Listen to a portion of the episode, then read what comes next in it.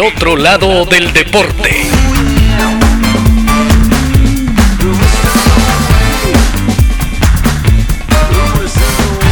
Hoy presentamos Martín, ¿qué te pasó?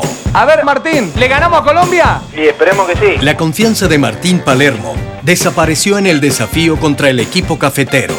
Ante Colombia, era alineado como titular y cantaría el himno junto a sus compañeros en el campo.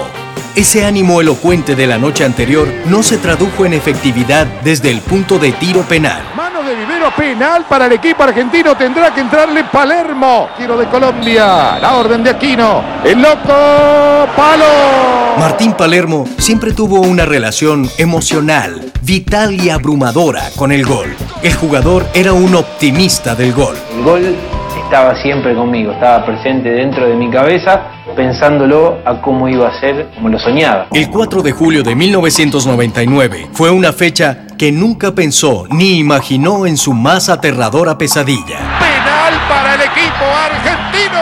Busca el desquite Martín Palermo. Allí va Martín. por Dios, por favor.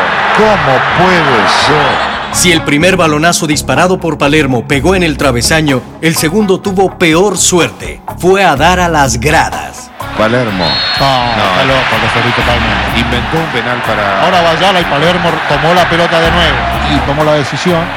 Se juega a hacer récord del mundo Palermo, ¿no? Allí va. Palermo. Salva. Calero. Se instauraba un penoso récord, el de mayor cantidad de tiros penales fallados por un mismo jugador en un solo partido. La selección colombiana ganaría 3 a 0 el encuentro. El uno ser responsable y, asumir el compromiso que yo tenía de agarrar la pelota, de, ponerme, después de haber errado el segundo penal, patear el, el tercero y bueno, fue así que a tres días tenía una nueva revancha, un nuevo partido contra Uruguay y que tenía que salir y jugar y así fue, marqué un gol.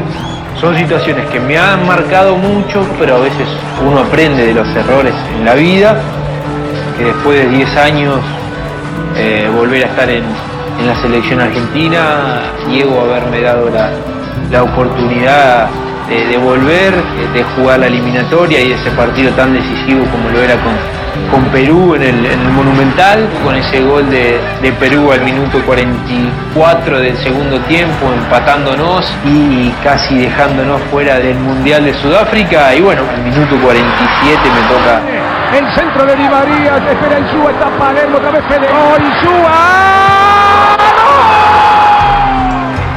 Creo que ese momento es inolvidable.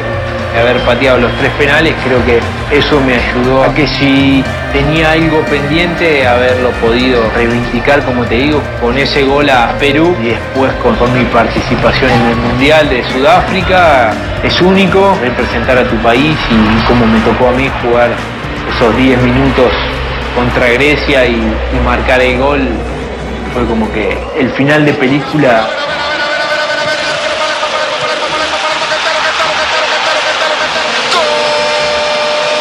El otro lado del deporte.